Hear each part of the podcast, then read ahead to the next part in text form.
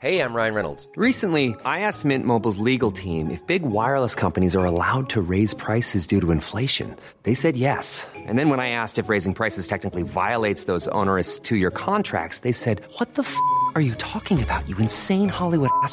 So to recap, we're cutting the price of Mint Unlimited from $30 a month to just $15 a month. Give it a try at mintmobile.com slash switch. $45 upfront for three months plus taxes and fees. Promo rate for new customers for limited time. Unlimited more than 40 gigabytes per month. Slows. Full terms at mintmobile.com.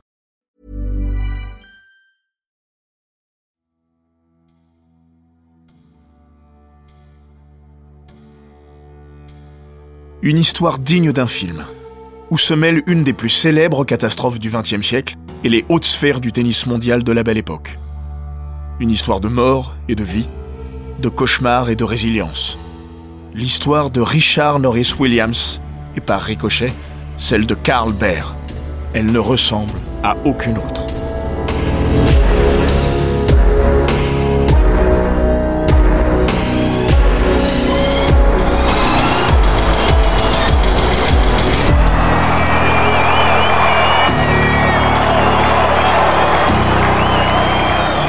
Bienvenue dans les grands récits d'Eurosport. «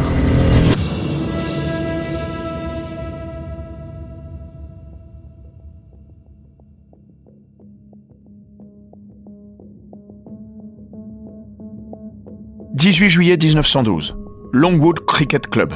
À quelques encablures du mythique Fenway Park de Boston, se tient le Longwood Bowl, un des plus prestigieux tournois de tennis des États-Unis. Le tennis est alors un sport de riches, une affaire de jeunes gens de bonne famille, à l'image de Richard Norris Williams et de Carl Baer. Le premier, âgé de 21 ans, s'apprête à intégrer Harvard. Le second, de 6 ans son aîné, est un pur produit de Yale. Les deux Américains s'affrontent en quart de finale. Williams s'incline en 5-7, après avoir pourtant remporté les deux premières manches. Entre les deux hommes, la poignée de main est polie, comme elle l'a été trois heures plus tôt lorsqu'ils se sont retrouvés dans le vestiaire avant de rentrer sur le cours. Pourtant, ces deux-là partagent une histoire commune extraordinaire, au sens propre du terme, de celle qu'on ne peut jamais totalement appréhender. Trois mois plus tôt, presque jour pour jour, dans la nuit du 14 au 15 avril, ils ont survécu dans des circonstances bien différentes au naufrage du Titanic.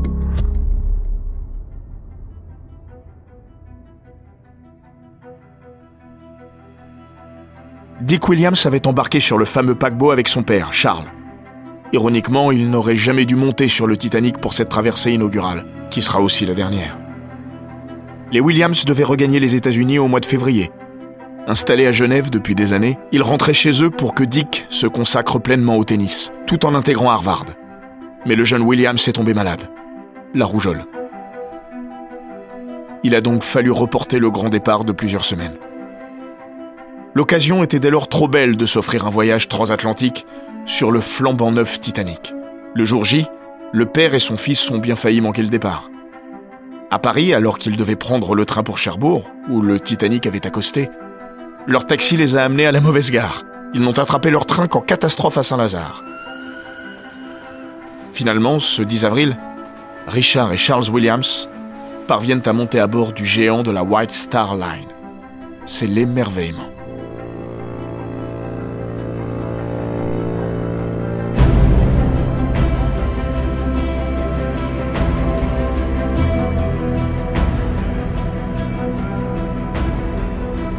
Quatre jours durant. Passager de première classe, il côtoie la fine fleur de la haute. Le milliardaire John Jacob Astor, Benjamin Guggenheim, ou encore l'excentrique Molly Brown, savoureusement incarnée par Katie Bates dans le film aux 11 Oscars de James Cameron. Ils sont même invités à la table du capitaine, Edward Smith.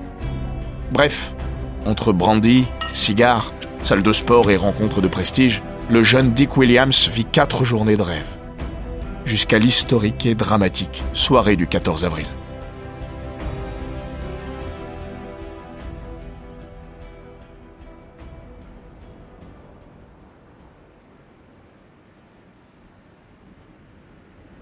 Ce soir-là, les Williams se sont couchés tôt. À 23h45, Dick est réveillé par un énorme bruit.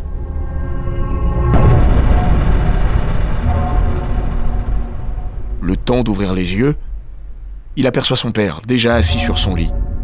il remarque tout de suite que les moteurs sont coupés et décide de se rendre sur le pont principal. En chemin, dans un couloir, ils entendent une femme crier derrière une porte. Celle-ci est bloquée. Dick lui demande de reculer et d'un coup d'épaule, enfonce la porte. Ce qui lui vaut d'être tensé par un employé de la White Star Line, lequel lui assure qu'il devra rembourser le matériel détérioré. L'anecdote a été narrée par Cameron via le personnage de Leonardo DiCaprio. Une fois dehors, Dick et Charles apprennent qu'une collision a eu lieu avec un iceberg. Comme beaucoup de passagers, ils mettront du temps à mesurer la gravité de la situation. Le père se montre rassurant. Et pour cause, 33 ans plus tôt, Charles Williams, alors jeune homme, se trouvait à bord du SS Arizona, qui heurta un iceberg. Il resta pourtant à flot. Si l'Arizona n'a pas coulé, il n'y a aucune chance pour que le Titanic sombre. Dans le pire des cas, nous dériverons pendant plusieurs heures avant qu'un bateau ne nous récupère. Il ignore qu'au même moment, une réunion de crise se tient dans la cabine du capitaine Smith. Lors de celle-ci, Thomas Andrews, l'architecte du navire, annonce qu'au vu des dégâts, il est acquis que le Titanic échouera au fond de l'océan dans les deux heures qui viennent.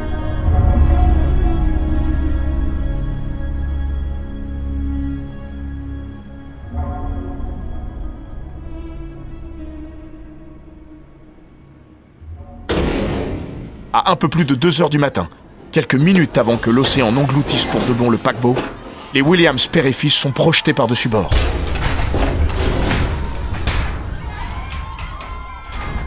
Le Titanic se brise de toutes parts.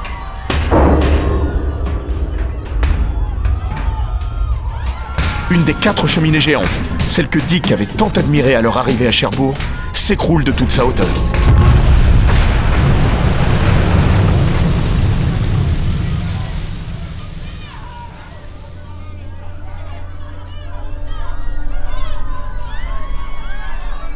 Elle écrase des dizaines de malheureux, dont Charles Williams, mort sur le coup, sous les yeux de son fils. Dans ce contexte hors norme, malgré l'incommensurable perte et le choc émotionnel, l'heure n'est ni au deuil ni au chagrin. Porté par son instinct de survie, Dick doit tout faire pour s'en sortir, tant bien que mal. Après plusieurs minutes, il s'accroche à un élément flottant non identifié, débris parmi d'autres de la coque d'un canot ayant chaviré, avec d'autres compagnons d'infortune. Ils sont là, une trentaine. 19 périront de froid.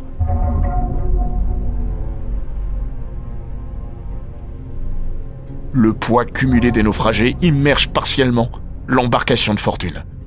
Pendant plusieurs heures, Williams a ainsi les jambes dans une eau à moins 4 degrés.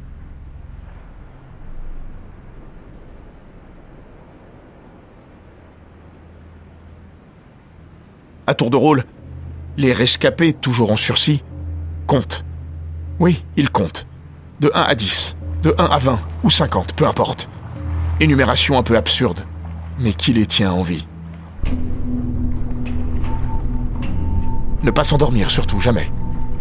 Dans son ouvrage, Titanic, The Tennis Story, paru en 2012, Lindsay Gibbs a retracé ce moment où, face à la peur, le froid et la douleur, la tentation de la mort était si forte cette infernale attente entre le naufrage du Titanic et l'arrivée du Carpathia, seul navire dans les environs à s'être dérouté après avoir pris au sérieux les appels de détresse d'un Titanic présumé insubmersible.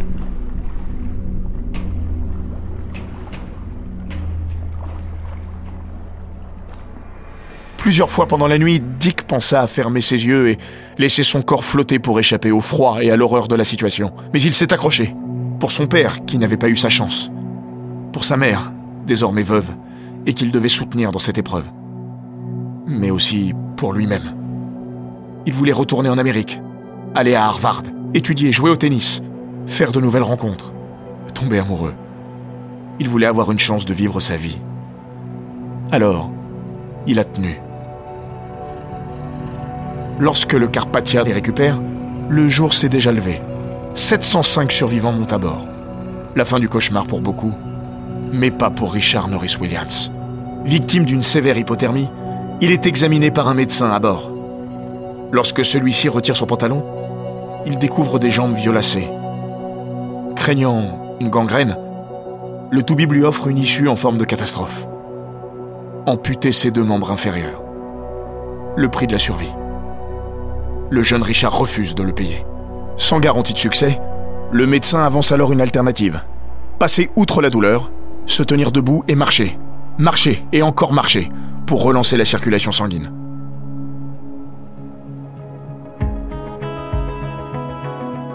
Un homme va aider Williams dans l'opération sauvetage de ses jambes. Il s'appelle Carl Baer. C'est leur première rencontre. Williams le connaît, l'admire même. Il lui raconte être venu le voir jouer en Coupe Davis en 1907. Pendant les trois journées qui séparent encore le Carpathia de l'entrée dans le port de New York, Baer va soutenir son jeune collègue tennisman. Contrairement à Williams, il a pu monter sur un canot de sauvetage. Un des tout premiers même, en compagnie de sa future femme et de ses futurs beaux-parents. Vous serez très utile pour aider à ramer. Plaide Bruce Ismay, le patron de la White Star Line. Pourtant, à cet instant, seules femmes et enfants sont théoriquement autorisés à évacuer. Carl Baer en nourrira une culpabilité profonde et durable. Ce sera sa croix.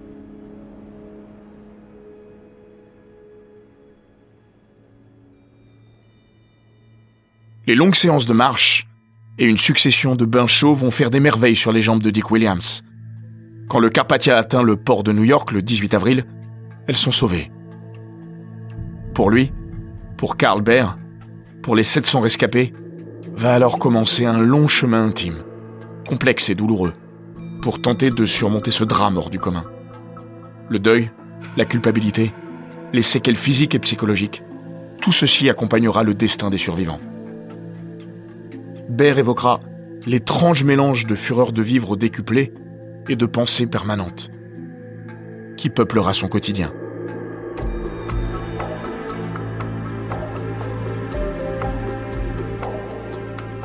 Williams et lui garderont une complicité d'une force unique, nappée de pudeur.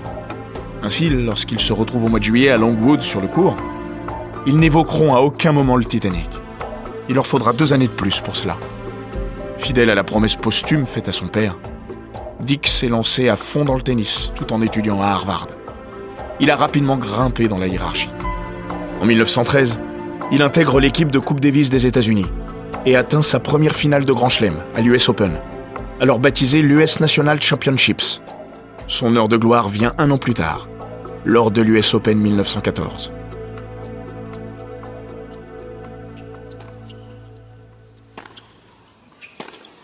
Sur la route du triomphe, il croise Carl Baer en quart de finale. L'élève a dépassé le maître. Williams s'impose nettement, 6-1, 6-2, 7-5, en moins d'une heure et demie. Au filet, lors de la poignée de main, Baer lui glisse à l'oreille J'aurais dû le laisser t'amputer. Les deux hommes quittent le cours central du Newport Casino en se tenant par les épaules, sans que tout le monde perçoive la trame derrière ce geste fraternel. Avant la finale qui doit l'opposer au double tenant du titre Maurice McLaughlin, Dick Williams reçoit la visite de Carl Baer, qui lui propose de lui servir de sparring partner. Il accepte, évidemment. C'est là, à la veille de la grande consécration de Dick Williams, que les deux hommes évoquent pour la première fois le Titanic, deux ans et demi après. Les cauchemars de retour presque chaque nuit, les hurlements dans l'Atlantique, impossibles à évacuer, puis l'assourdissant silence de la mort et de la nuit. Une sorte de thérapie commune. Le lendemain, Williams survole sa finale contre Maurice McLaughlin, référence du tennis américain. Après un succès en 3-7, il intègre à 23 ans le cercle des vainqueurs en Grand Chelem.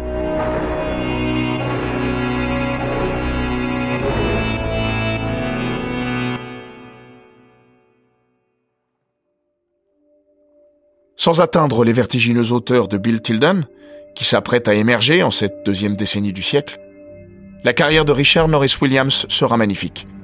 Capable de fulgurances inouïes, mais coupable de se perdre sur certains matchs, il était de la vie générale injouable dans ses bons jours. Williams remportera un autre US Open en 1916, trois autres titres majeurs en double, dont un à Wimbledon, et pas moins de cinq Coupes Davis, dont deux en compagnie de Carl Baer. À 33 ans, il décrochera même une médaille d'or olympique, en double mixte lors des Jeux de Paris 1924, malgré une entorse à la cheville. Mais quand on a survécu au Titanic, On n'abandonne pas pour une vulgaire entorse. On n'abandonne jamais vraiment, à vrai dire. L'histoire du Titanic restera enfouie pendant des décennies, jusqu'à la publication en 1955 du livre de Walter Lord, A Night to Remember, truffé de témoignages d'une soixantaine de survivants. Mais ce n'est que lors d'une réédition en 1962 que Dick Williams apporta sa contribution. Il n'aimait pas s'épancher sur le sujet. Bud Collins, le célèbre journaliste américain, véritable bible du tennis, dit avoir rencontré Williams à de nombreuses reprises avant d'apprendre son histoire. Il était très secret à ce sujet. Il ne voulait aucune publicité. C'est grâce au livre de Lord, mais aussi celui de la petite fille de Bear, Hélène Bear, que l'on peut approcher ce que ces hommes ont vécu cette nuit-là et comment cette tragédie les a accompagnés.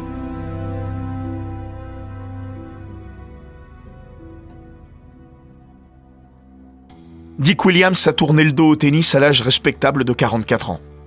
Devenu banquier, personnalité respectée de Philadelphie, intronisé au Hall of Fame du tennis en 1957, il s'est éteint 11 ans plus tard, à 77 ans. Le Titanic aurait pu l'emporter dans les profondeurs glaciales de l'Atlantique Nord. Il a grappillé 56 années d'une vie bien remplie, entre souffrance pudique et gloire tranquille.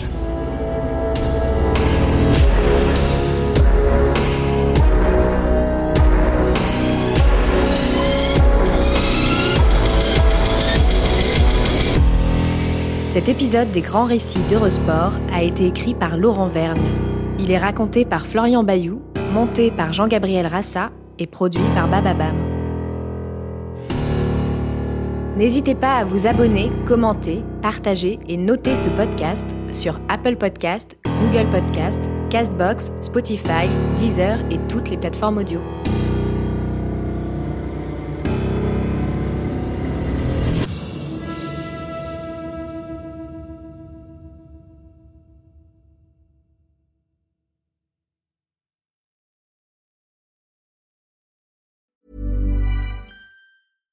Hey, it's Paige DeSorbo from Giggly Squad. High quality fashion without the price tag. Say hello to Quince.